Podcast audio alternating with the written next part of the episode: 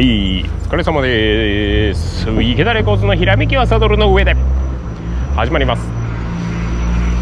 さあ、えー、もうあのー 僕はですね、もう例のごとくですね、あのー前立腺がちょっと今腫れておりまして、ずっとあの立ちこぎを続けてるわけなんですよ。で、まあずっと立ちこぎをですね、やっていき続けるわけにもいかないんで。もうちょっとでもこうマシになったら普通に座りたいんですよ。なのでその時のためにですね今日はサドルの話でいこうと思います。サドルですね。あのスポーツバイクのサドルっていろいろこう経験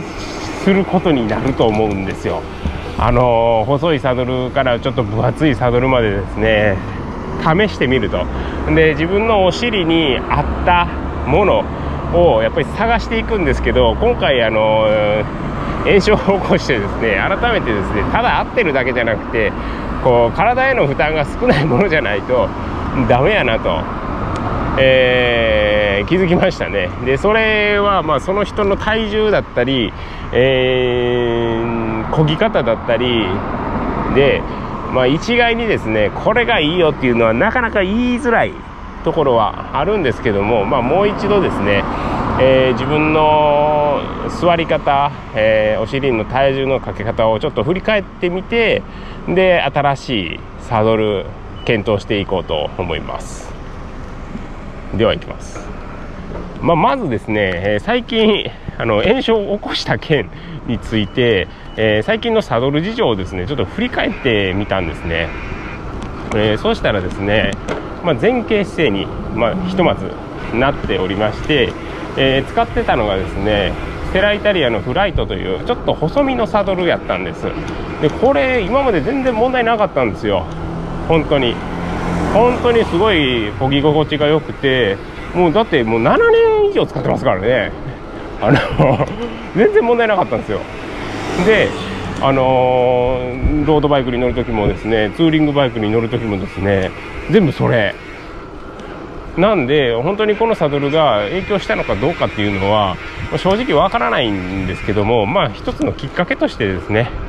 あのー考えていこうかなと。でまあ前傾姿勢で、えー自転車に乗っていたと。乗っていた。でさらにですねその前傾姿勢でまあ、股間にこう圧力がかかるわけですよ。ほんでまあこう血流が、えー悪くなってあのうまいことこの骨盤の中のですねあの血がうまいことこう回らなくなると。自転車で長い時間座ってると。でまあ原因の一つになったと。いうので、えーまあ、前傾姿勢の他にもですね僕は普段こう通勤今今もまさにそうなんですけどで背負っているバッグっていうのが大体何キロやろな5キロぐらいあるんですよ。5キロぐらいかな。もうちょっとあるかもしれんな。多分これもだいぶ影響してるんじゃないかなと。要するにこうちょっと重めのバックパックを背負ってでなおかつお尻、まあ、背負ってるんで腰やお尻に負担をかけつつ細いサドルに座りつつの前傾姿勢と、まあ、効くわ。そら効くわって今、えー考えたら思いますね。でその何をまあいつもバッグに入れてるかというと、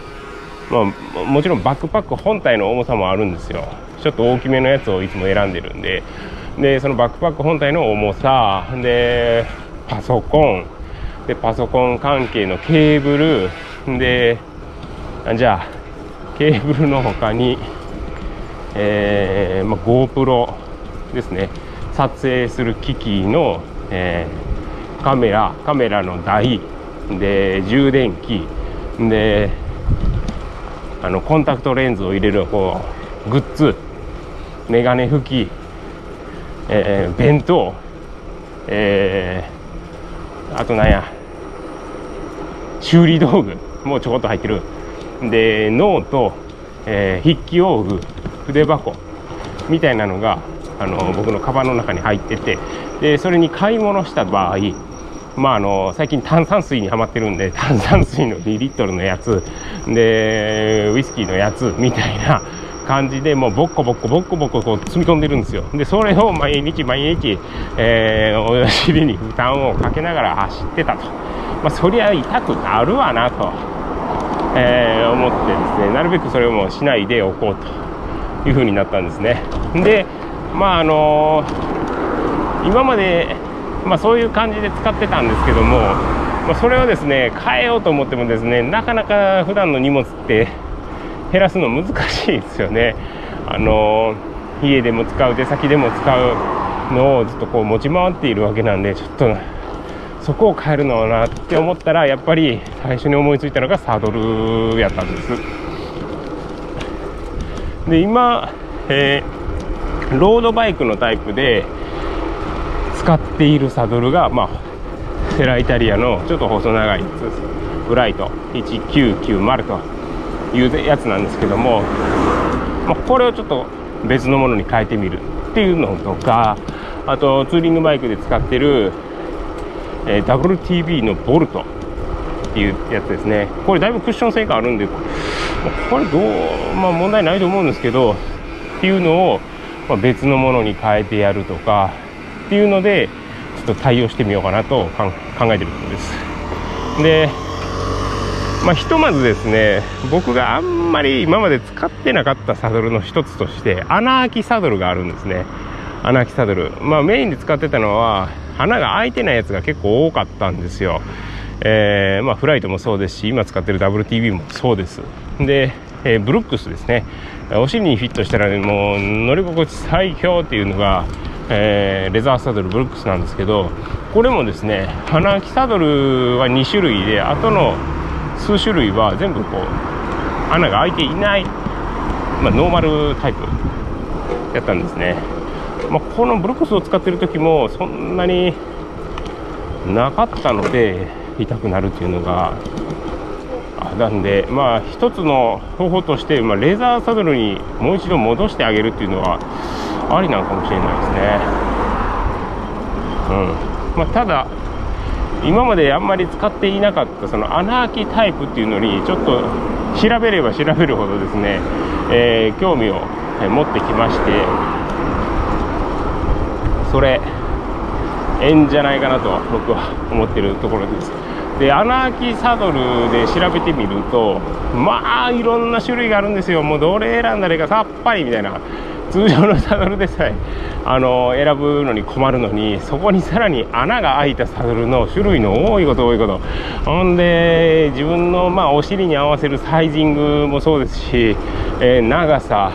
クッションの量幅で何？色合い軽量性。えー、などなどですね選ぶポイントが多すぎて一体どれが自分のお尻にぴったり合うんやっていうのは正直わからない、まあ、試すしかない。で試していくんですけど、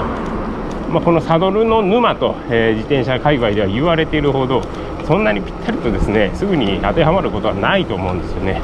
なんで まあじわじわじわじわ、えー、試していこうかなと、えー、思っております。でちょうどですね今日あの出会ったサイクリストがですねレザーサドルの穴開きタイプを使ってたんですね。でお話をお伺いしたんですけど今まで穴が開いていないタイプをずっと使ってたと、まあ、逆に言うとそれしか使っていなかったんだけど穴開きタイプに変えた瞬間に痛みが消えたと。長時間乗った時のあの股の痛みが消えたっていう話を聞いておおおおおマジかよマジかよと。それ俺も使いてえ。ってなったんですね。まああの実際にまだ使ってないしそのサドルが僕に合うのかどうか、まあ、不明なところはあるんですけどもそういう話を聞くとですね使いたくなりますよね。で改めて考えてみると僕今穴開きサドル使ってるんですよ。それがビッグダミーっていうあのロングテールバイクの、えー、自転車についてるんですけどもこれはですね前傾姿勢ではなくてハンドルが超アップポジションになっててドカンと、え、上に座れるような感じで、え、運転できるこうカスタマイズをしてるんですね。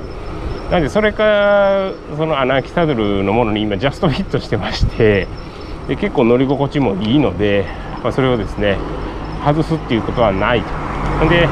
今あの可能な限り穴が開いてるサドルを試してるんですけどもあれこれちょっといいなと思ったのがあの同じセライタリアのですねフライトフライトブーストやったかな。セライタリアもですねもうものすごい種類があるんでもう困るんですよね。フライトブーストっていうサドルでこれはですねあのすごいコンパクトで肉厚なんですけどあの当たる例えばその尿道とかですね血管が流れる場所がうまいこと穴が開いてて、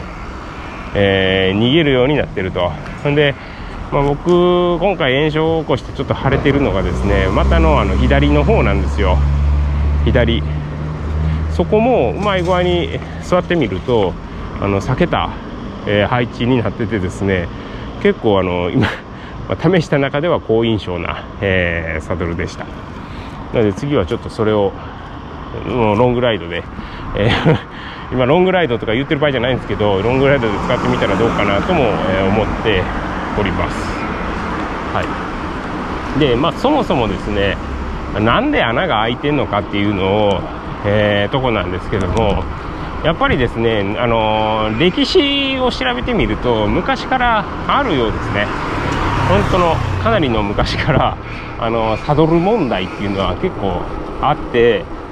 やっぱり自転車が好きになればなるほど長い時間乗っていたくなるんですよ。でよりスポーツになればなるほど早くも乗りたくなると。っていう時にやっぱりサドルの上に座って、えー、いる時間が非常に増えると。で人間の体からするとサドルの上に座るっていう行為自体が、まあ、普通のこうものではない。しかも長時間。あのー、人体ってやっぱりこうサドルに座るようにできてないんでやっぱり歩いて立って歩いて移動するっていう構造になってるんですよ。なんでいくら、えー、サドルをですねこう快適にしたとしてもやっぱり負担はかかってくるよと。で、えー、とあるまあ、昔からのサイクリストのあの情報を見るとやっぱりこう特に男性ですね。尿道の下をこうどうしても押さえつけてしまうんでしびれると。でまああの まああのすごい言いづらいところなんですけど、まあ、要するにあの股間ですよね。股間。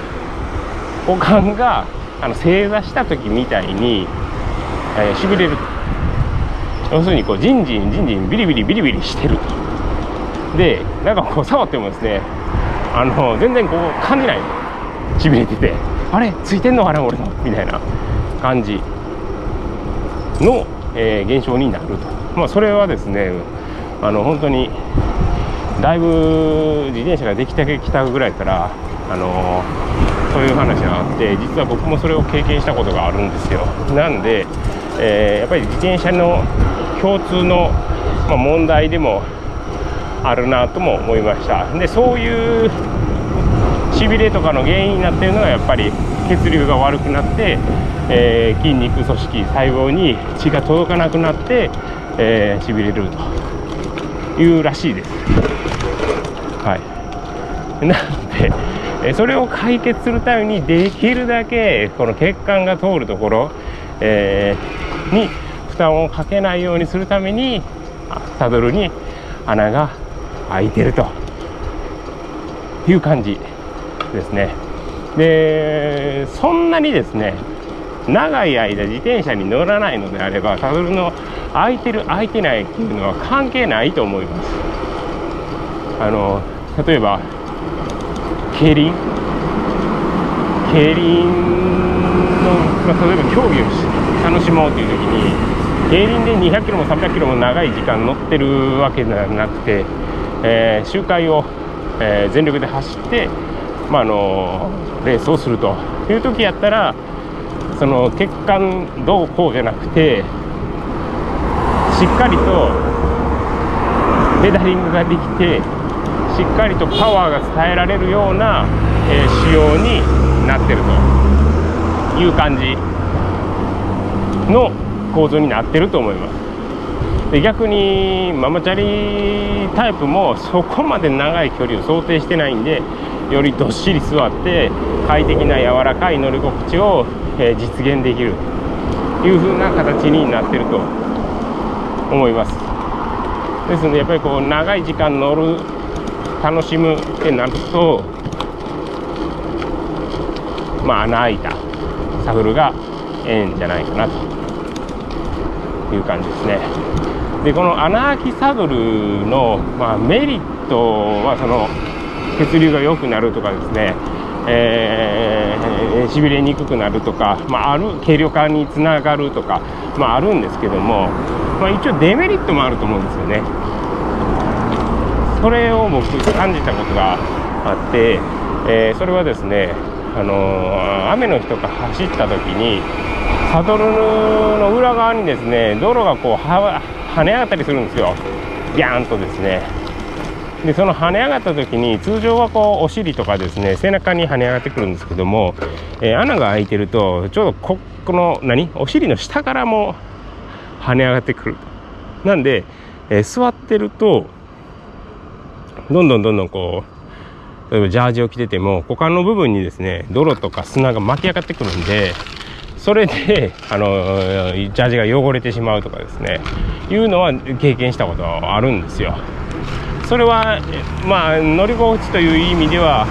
えー、メリットは大きいんですけど、まあ、そういう雨の日とか特殊な状況になるとデメリットもちょっと発生してくるよというふうに思います。でそれを防ぐためにはあのー、サドルに挟むようなですね、えー、簡易泥よけをちょっとつけてみたりとかいろいろ方法はあるんである程度そのデメリットはま解消されるんじゃないかなと、えいうところですね。いやーしかしですねこれほど今までサドルについてですね考えたことっていうのは、えー、なかったんですね。このっていうのがそのいくら座ってもまあまあ我慢できるしいいだろうと思ってたんですけどいざですねこう実際にサドルに座れないような痛みになるとですねちょっとこれはなんとかせなあかんってなりますね。うん。で普段のサイクリングだとそこまで、えー、感じることはなかったんで問題にも止めてなかったんですけどおそらくこの問題って自転車乗る人全員に、まあ、いつ降りかかってくるかわからない問題だと思います。あのサドルの痛み、えー、そこから来るあのーお股の痛み、えー、まあ、内臓の痛みまで、え、来るとですねせっかく好きな自転車もなかなかなかなか本領発揮して乗れなくなってくるとですねまあまあ悲しいのでそれをですね、えー、普段からこう和らげて、えー、なるべくこう気を使って走れるような、えー、サドルにするっていうのはまあ一つあのいいポイントかなと、え思いますね。穴開きサドル穴開きサドルですよ まあもしくはですねもう一回あの最近細めのサドルとか、えー、よく使うようになっとったんでもう一回初心に戻ってレザーサドルになるかなレザー。レザーが初心なんですよ僕にとって。もっと前はこうロードレースの本当に薄いサドルやったんですけどさすがにですねそれは耐えれなかったですね。さすがに炎症を起こすことはなかったんですけどその前にもちょっとお尻が耐えれなくてやめちゃったんですよね。なんでまあ元祖お尻に快適に乗れるサドルの元祖といえる、えー、レザーサドルに、えー、一回立ち直ってみても振り返ってみてもええんちゃうかなと、えー、思っているところですね。そういえば、あのー、最近ですね、え、登場したサドルにハイブリッドサドルみたいなのがあるんですよ、まあ、それはですね最新の、えー、軽量な穴開きタイプのコンパクトなショートノーズタイプのサドルなのにレザーっていうですねスーパーハイブリッドなやつもう出てきててそれが、まあ、ここ最近で一番気になってるものですね、えー、表面の、えー、素材はレザーなんですけど押さえてる、えー、側といいますか肩は、えー、今の最新素材になってると。しかも軽い。でしかも風合いが出る。ええやみたいな感じですね。ああいうのもまあ温故知新じゃないですけど昔からあるもの、えー、に、えー、こだわって使うっていうのもありなんですけどちょっと一歩進んで昔のやつと今のやつを組み合わせたいいとこ取りみたいなのがでもし出来上がっちゃったらいいなとは思いますけどね。ちょうどあのー、最近サドルを買ってなかったんで新しいサドルにチャレンジするいい機会なんかも、えー、しれないです。うん。ああそうや。もう一つサドルの快適ので思い出したのはあのああのメーカーですね。エルゴンエルゴンっていうメーカーがあってこれがですね結構いいんですよ。であんまり僕サドルの方は試したことないんですけどあのグリップ。フラットハンドルとかエンデュランス系長い距離を走るマウンテンバイク系の、えー、グリップがあるんですよ。バーエンドがついてるものもあります。それはあの横一文字のグリップじゃなくてちゃんとこう手のひらをですね押さえられるこう人間工学に基づいて作られた快適な形状のグリップなんですよ。でそこのやつが僕かなりそのマウンテンバイクでロングライドしてた時に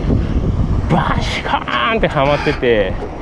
手は全然痛くないし、えー、グリップはいいしオフロードいけるしであの非常に良かったんですね。でそこがですね最近マウンテンバイクのグリップだけじゃなくてサドルとか、えー、ロード用のサドルマウンテンバイクもそうなんですけどでさらにですねバーテープとかも出しててそれもやっぱりこうエルゴミクス人間工学に基づいて、えー、作ってきてくれてると。それええんちゃう？エルゴ。最近全然もう使ってないんですけど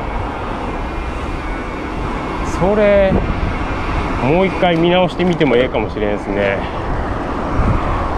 前まではもうそればっかり使っとったのに最近全然使ってないような、え、ものっていうのは、まあ、メーカーとかカテゴリーとかいろいろ調べていくとこう経験を振り返ってみるとあるんでそういう昔から昔使っててすごい快適やったなみたいなのを選ぶのも一つの手かもしれないですね。エルゴンええんじゃないかな。エルゴン。と帰った調べとこ久しぶりに名前を挙げたな。エルゴンな。確かにあそこほどお尻の形とか体の形を意識してるとこないんじゃないかな。まあ今はもう本当にいろんなメーカーがあるんでただ僕が知らないだけかもしれないですけどね。あもう一つあった。お尻に優しいサドル。インフィニティサドル。これももう伝説のサドルですよ。あの医学博士が開発したというあのサドルというかもう座ってないというかですね。あの縁だけの縁だけサドルというのがあってですねあのクッションないんですよ。クッションないです。もう考えられないでしょ。考えられないんだけども非常に快適というサドルがあってですねこれがうん例えるなら画像があれば一発で分かるんですけどインフィニティサドル。サドルの外縁外の縁をあの一周ぐるりと、え、前から左回りでぐるりぐるりと回ってですね右回りで帰ってきてでつなげると。だから縁ですね。だけ。みたいな。最初見た時僕壊れてるんかと思いましたよ。あのあまりにもですねあの肉抜き状態やったんで。でクッションの要するにこうスポンジみたいなのもなくて本当にあの樹脂のベースだけ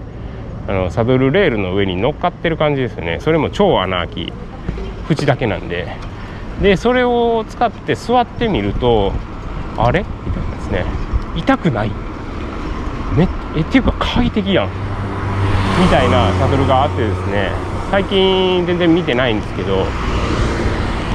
それも一つの手やな思いっきりこう変わった方に振ってあげるっていう方法。でもう一つあの気になってたのがサドルのトライアスロンかな。トライアスロンで使うサドルで、えー、サドル前方がないというやつ。普通あのまあ、ショートノーズっていうぐらいなんでノーズ部分があるんですよ。要するにサドルの前方部分細くなるところと後ろの方がちょっとこう座れるように広くなってるんですけどその前方部分を全てカット。て後ろの広いとこだけ残したサドルがあるんですよ。これ名前ちょっとパッと出てこないんですけど。なんでななんていうんですかね。腰掛けてるみたいな感じ。斜めにあのバス停のバス停じゃないな、えー、ガードレールであの板ではないガードレールってあるじゃないですか。あのパイプ。パイプ。パイプ横一文字のパイプにこう腰をかけたようなそういう座り心地の、えー、サドルですね。そういうのもあるんですよ。なんでそれ使ったらそもそもこう股間を圧縮圧縮あ違う圧迫する場所がサドルにないんで大幅な改善になるんちゃうかな。要するにお尻の一番肉が多いところで座ると。いうものなんで、まあ、ペダリングも変わってくるかなそのサドルになると。まああの見た目がですねかなりインパクトがあるんで、まあ、そんなに そんなに広がることはないんじゃないかなとは思うんですけどやっぱりちょっと一回試してみたい欲はありますよね。うん。それがあのスタイルとしてかっこいいのか悪いのかはまあまあ一旦置いておいてですね。まずはですね股にいいのか悪いのかってちょっと見るようになってきたんで、えー、だいぶちょっと気になってるところです。はい。まあ、ということでですね今まであのー、全然気にしてなかったんですよ。あのサドルの痛みって。痛いけど。痛いけどある一定以上になったらもうあんまり変わらないから気にしてなかったんですけどやっぱりこう前立腺炎というのになってあの思うように自転車に座れなくなるとあほんじゃ今後どうしようかなとか、えー、改善する方法はないかなとかで考えてしまいますね。でこのきっかけがあって今まで見てたなかった見てなかった、えー、サドルに目が行くようになったり、えー、新しいものもしくはあの古いものをもう一度、えー、振り返ってみたりしてより良い、えー、フィッティングもしくはまあこの経験を生かしてですね、えー、なんかいいサドルにたどり着けたらなと、えー、思っております。はい。ちょうど止まったところが踏切の前というですね。あの すげえこれ音が入るんじゃないですかね。はい、まあ、ということで、えー、今回はサドルサドルについて、えー、お話しいたしました、まあ、いろんなものをまた、えー、試しながらですね、えー、いいものを見つけていこうと思います。はい電車来ました。はい。もういつもこの音声を撮ってるところがですね電車のすぐそばなんでどこかしらでこう踏切の音が入るんですよね。はい開きましたはい。ということで、えー、池田レコーズのひらめきはサドルの上では、えー、Apple のポッドキャストと Spotify で配信中です。まあ自転車乗りながらいろんなことを話すんですけどもやっぱり自転車座りたい。マジで。座りてえわ。はいということで、えー、今回はこれで終わります。どうもありがとうございました。おおまた電車が来たな。では。